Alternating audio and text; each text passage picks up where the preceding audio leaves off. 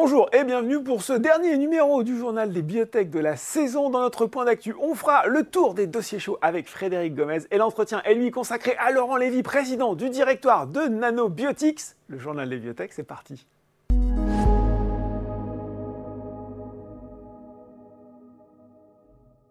Et on retrouve pour notre point d'actu, il n'est pas encore parti en vacances, il n'est pas encore à la plage, hein, Frédéric Gomez, analyste biotech chez Farmium Securities. Bonjour Frédéric. Bonjour Laurent. Bon, vous auriez eu tort de partir parce qu'il y a encore plein de choses à, se dire sur ce qui se passe actuellement. J'avais envie de commencer par GenFit parce que Pascal Prigent était sur ce plateau il y a quelques jours. On était là pour commenter les résultats de phase 3 de la PBC, des résultats qui étaient euh, bons, il était plutôt content. Euh, euh, et puis, il s'est passé quand même quelque chose d'assez curieux sur lequel j'aimerais avoir votre avis. Le cours euh, c'est bien apprécié dans une première partie de séance, et puis il s'est dégonflé jusqu'à euh, terminer dans le rouge. Dans le même temps, on s'apercevait que le cours de Simabay euh, s'enflammait outre-Atlantique. Est-ce que ça veut dire, Frédéric, que ces résultats ne sont pas si bons qu'on le pense? En tout cas, est-ce que vous pouvez décrypter un petit peu pour nous ce qui s'est passé? Bah, vous avez tout résumé, c'est-à-dire que les Américains se sont réveillés plus tard que les Français et les Européens, donc il y a eu un boom qui était euh, dû euh, d'abord aux investisseurs français et peut-être un peu en Europe. Mm.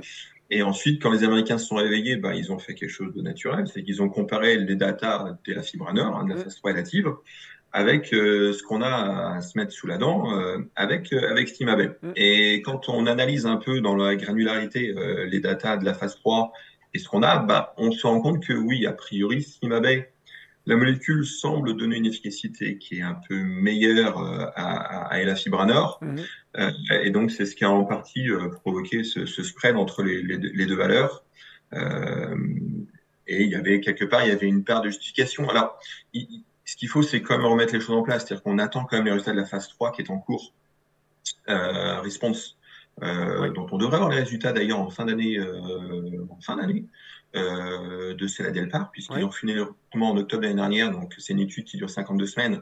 Donc on peut penser que sur le Q4, on devrait avoir les datas. D'accord. Euh, et là, ce qui sera intéressant, c'est vraiment de comparer deux études de phase 3, parce que pour le moment, on s'appuie sur des résultats un peu antérieurs de, oui. avec Cela. Oui, c'est ça, ce que j'allais vous euh, demander. Oui, c'est pas tout à fait les mêmes, la, même nature de résultats. Alors, c'est les mêmes critères d'efficacité. Donc, c'est vrai qu'on peut facilement comparer. Alors après, il n'y a pas la même taille d'échantillon. Donc, c'est toujours la limite. C'est-à-dire que plus on, a, plus on a tendance à augmenter au final la taille d'un échantillon, mmh. plus l'effet, on peut avoir un, un, delta avec un effet qui, se, qui diminue un petit peu. Mmh. Mais il faut quand même reconnaître que euh, où on a une efficacité avec, euh, et là, la dose de 80 mg de, de 51% sur le critère primaire, on avait des datas qui étaient quand même euh, meilleures avec, avec Cela Delpar. Euh, et il y a surtout une chose que, que les gens ont, ont peut-être moins intégré, c'est-à-dire que dans une clinique, bien évidemment, il faut regarder les critères primaires. Oui. Parce que ça va servir un peu de. de ah, vous allez me parler prurite là, non, euh, Frédéric J'ai l'impression. Et voilà, et voilà. Mais par moment, il faut regarder aussi les critères secondaires. Hmm. Parce qu'on sait que ces patients-là, euh, dans la plupart des cas, ils ont un prurite. On, a vu des études où, euh, d'ailleurs, l'étude menée par Simabay, ils hmm. avaient fait une phase 2 où il y avait plus de 70% des gens qui avaient du prurite. Et c'est vrai que le prurite est quand même un symptôme qui est euh, très désagréable et qui impacte la qualité de vie des patients. Donc, euh, il a tendance à ressortir. Et c'est clair que l'absence d'efficacité euh, de la fibranor dans le prurite peut être un peu euh, handicapant parce que voilà, si Simabet sort, la question c'est est-ce que dans l'indication finale, dans le label, ils peuvent mettre ce prurite, oui ou non? Et ensuite, c'est comment la force de vente va être sur le terrain, parce que si on veut dénigrer euh, la fibre nord, bah, les vendeurs auront qu'à dire que dans un cas, ça marche pas sur le prurite, dans l'autre cas, ça marche sur le prurite. Et comme le prurite est important, voilà. Donc c'est vrai que ça a, ça a, été un peu une, une fin de sens compliquée pour, pour le titre GenFit. Maintenant, euh, bon, il y a quand même Ipsen qui est, euh, qui est derrière la molécule. Les datas sont suffisantes pour euh, déposer une dossier, un dossier de demande d'AMM oui. et pour euh, s'assurer que le produit va être, euh, va être approuvé au niveau des, des, différentes zones géographiques. Oui. Et il ne faut pas oublier quand même que l'an dernier, Intercept uniquement aux US, oui. enfin pas totalement aux US, oui. puisque sur la première partie de l'année, il y avait aussi les droits hors US mais ils ont quand même fait plus de 300 millions de dollars. Donc il y a un marché, il va falloir que ce marché maintenant, Intercept ne sera plus seul. Il y aura un voire deux euh, candidats, euh, et puis et donc il y aura un marché à se partager. Et là, ce sera aux forces de vente d'agir. Et puis il y a quand même une chose qu'il faut avoir à l'esprit, c'est qu'Ipsen euh, devrait avoir et Genfit devrait avoir un, une petite année d'avance sur, euh, sur Simabel. Donc, euh, ce serait toujours ça de prix. C'est une année qui peut faire la différence. Bon, voilà, en tout cas pour ce décryptage sur GenFit.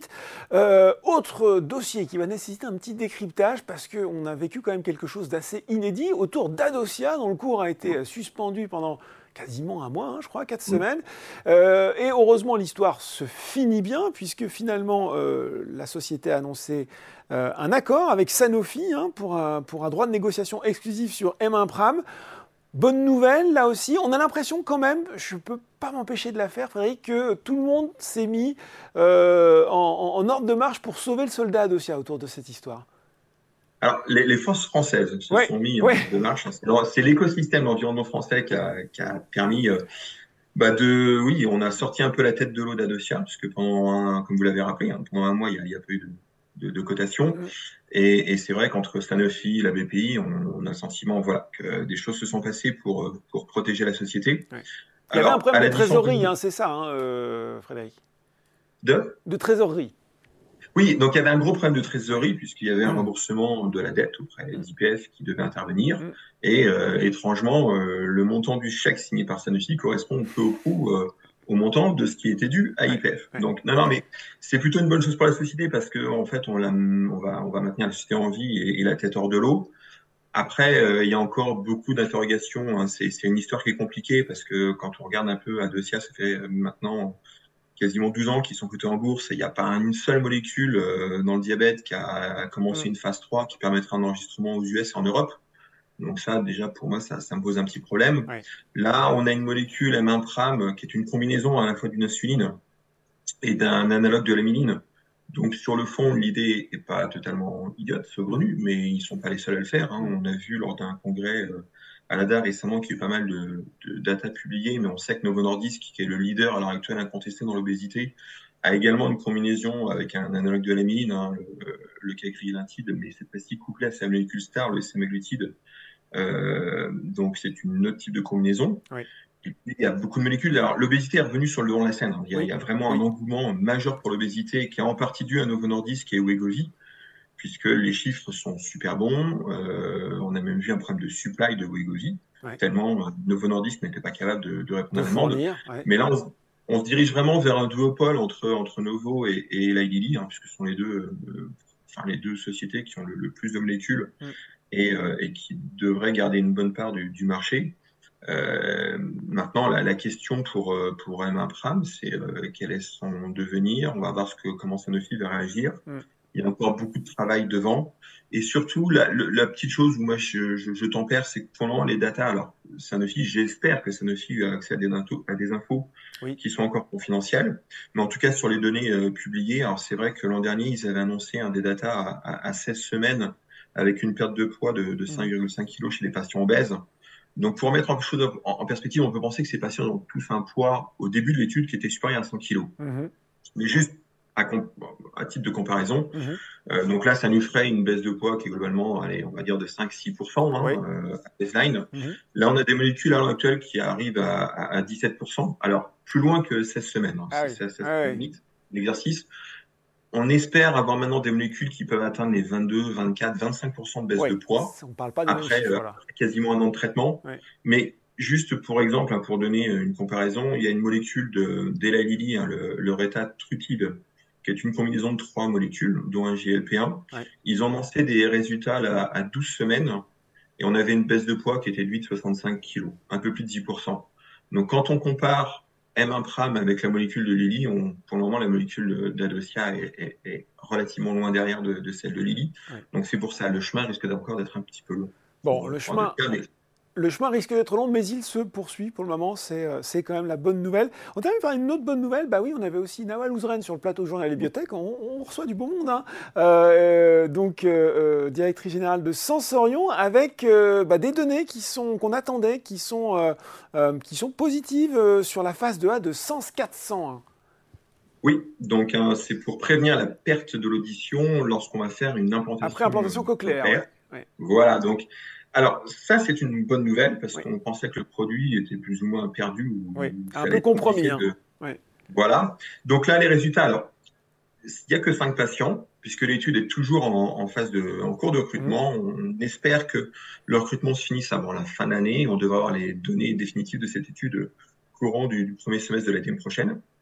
Mais il faut quand même saluer que les datas sur les cinq patients sont encourageantes, hein, prometteuses, puisque entre la perte de l'audition constatée euh, chez les patients traités par Sens 401 et celle traitée par le placebo, il y a quand même une belle différence. Hein, Il y a un peu plus de 20 décibels, donc ce qui est, euh, ce qui est pas neutre.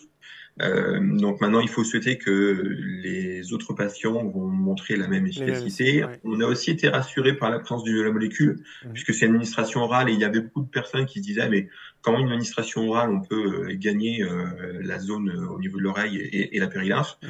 Donc tout ça, pour le moment, ils ont rassuré les investisseurs, c'est plutôt bien. Maintenant, il faut juste souhaiter que le recrutement bah, se finisse le plus rapidement possible et que ces datas prometteuses euh, bah, puisse être confirmé sur l'ensemble l'ensemble de la cohorte.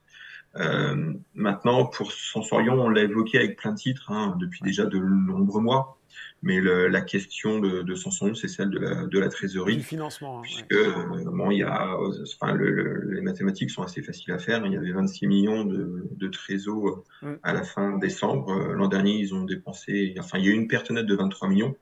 Ça veut dire qu'ils ont besoin d'argent et on peut penser là encore que suite à cette annonce positive, on, voilà, on, peut penser que les historiques euh, vont sans doute euh, participer à une augmentation de capital parce qu'on peut anticiper une augmentation de capital d'ici la fin d'année. Là encore, pour, euh, bah, pour sécuriser euh, le financement, au moins, au moins jusqu'à jusqu'à ces datas avec avec Sens 400, puisqu'il va falloir quand même tenir jusqu'au mois de mars-avril a priori, le temps qu'ils aient les datas. Eh oui, la trésorerie, un élément crucial, toujours dans le secteur de la biotech et encore plus euh, sans doute cette année. Merci beaucoup Frédéric Ça y est, vous pouvez partir en vacances, je vous libère. Encore quelques jours, merci Laurent. Tout de suite dans le journal des biotech, c'est l'interview.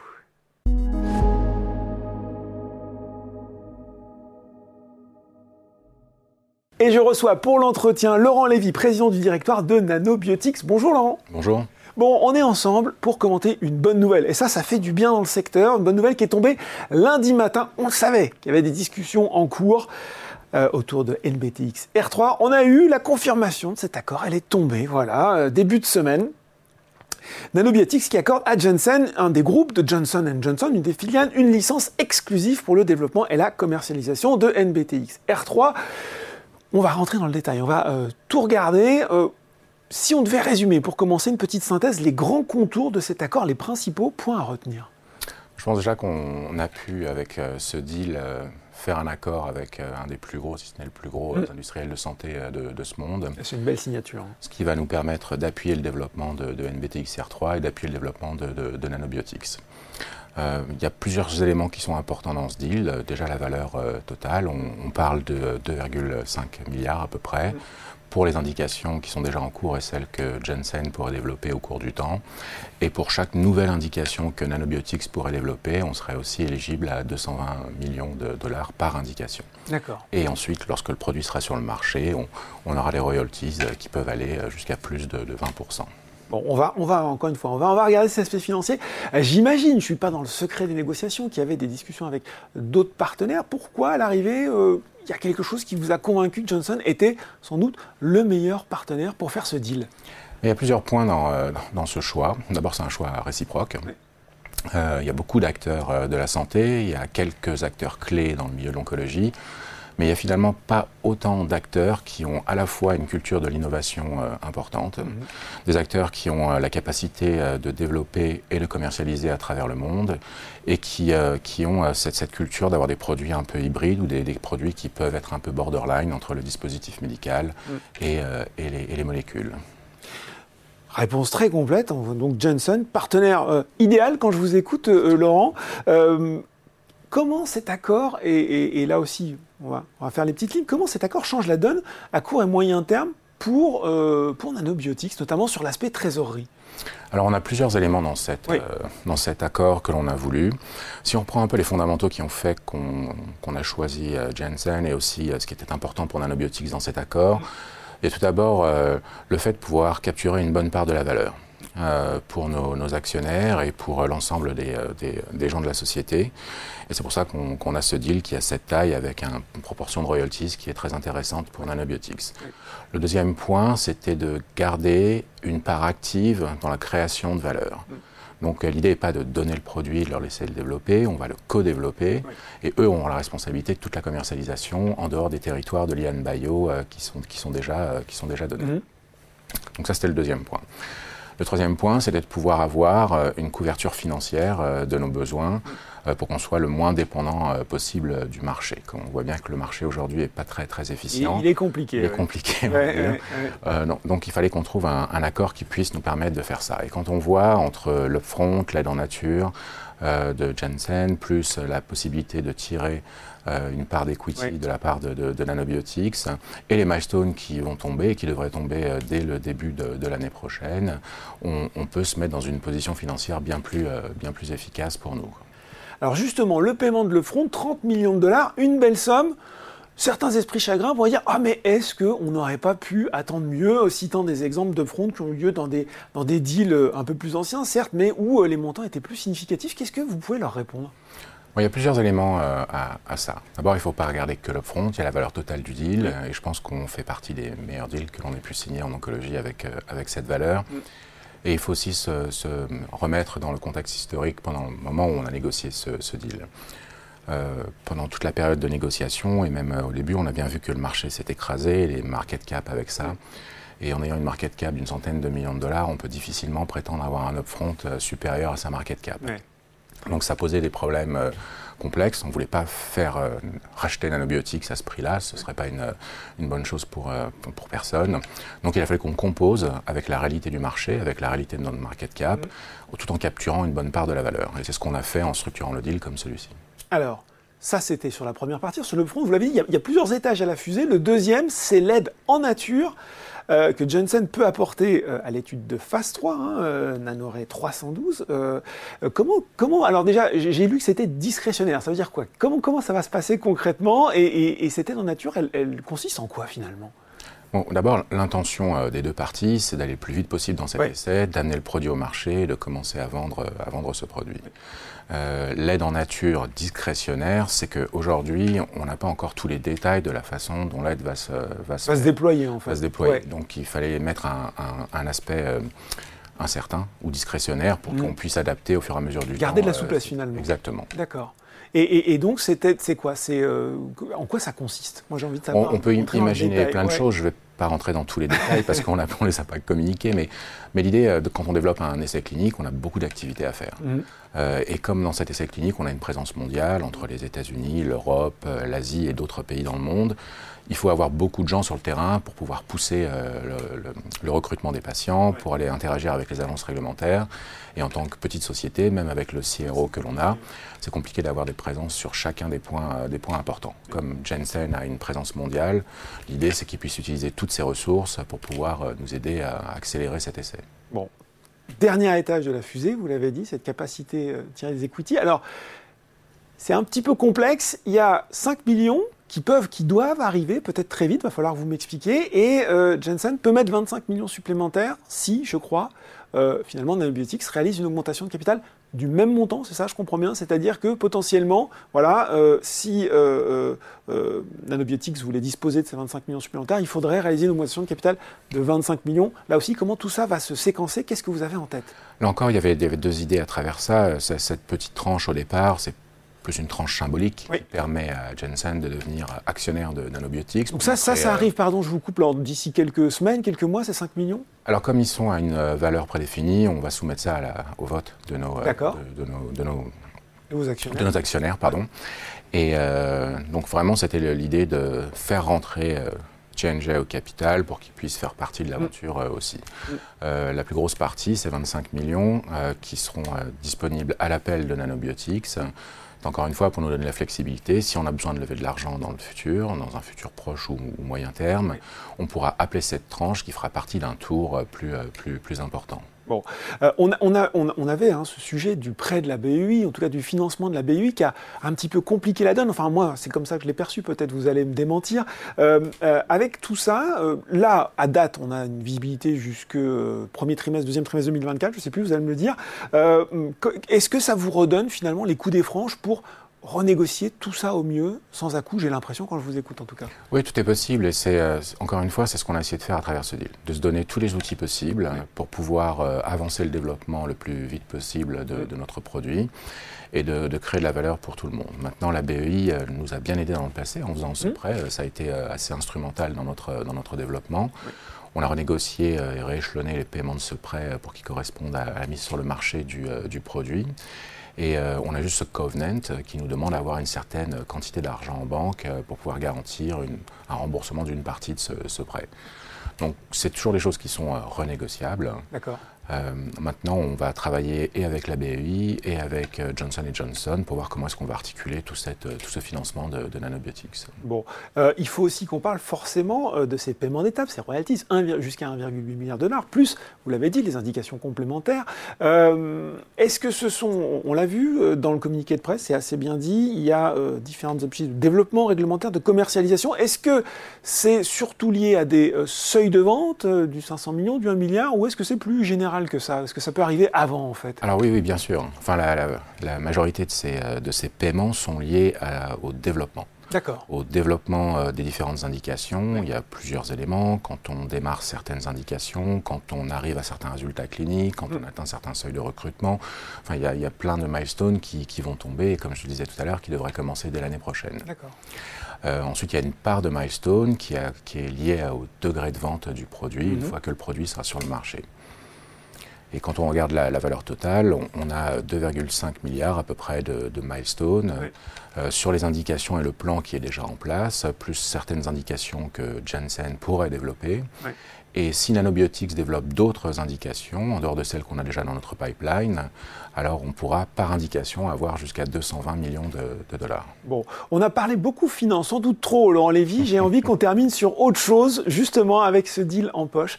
Eh bien, comment vous allez redéployer euh, euh, finalement la stratégie de Nanobiotics pour les mois, allez, années à venir? Soyons fous.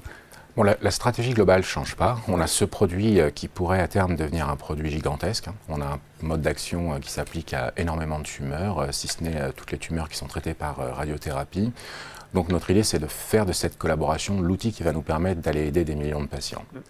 Et lorsqu'on arrivera à ça, eh ben, on pourra imaginer aussi tout le retour sur investissement pour, pour l'ensemble de, de, nos actionnaires. Euh, donc on, a toute cette partie-là où d'abord il faut s'assurer que ça marche, mm. euh, parce que ça reste une grosse collaboration, c'est mm. un industriel qui est, qui est, gros, donc il faut qu'on s'interface avec eux et qu'on arrive à, à, développer tout ça. Donc ça c'est l'étape 1. Euh, en parallèle, on n'en a pas parlé beaucoup de, par le passé, mais on a d'autres plateformes technologiques euh, chez Nanobiotics qui permettent d'adresser d'autres besoins médicaux non satisfaits, toujours basés sur notre savoir-faire de nanophysique, sur lequel on pourra établir nos leviers de croissance futurs. Bon, hein, des, nouvelles annonces à attendre peut-être euh, dans les, dans les mois qui viennent. En tout cas, voilà, merci beaucoup pour, euh, pour ce point très complet, cette bonne nouvelle, cet accord avec euh, Johnson et, toutes les possibilités qu'il offre. Merci beaucoup, Laurent Lévy. Merci. Le journal des bibliothèques, c'est fini pour aujourd'hui. Et puis, on prend des vacances. On se retrouve à la rentrée pour un nouveau numéro. Merci beaucoup.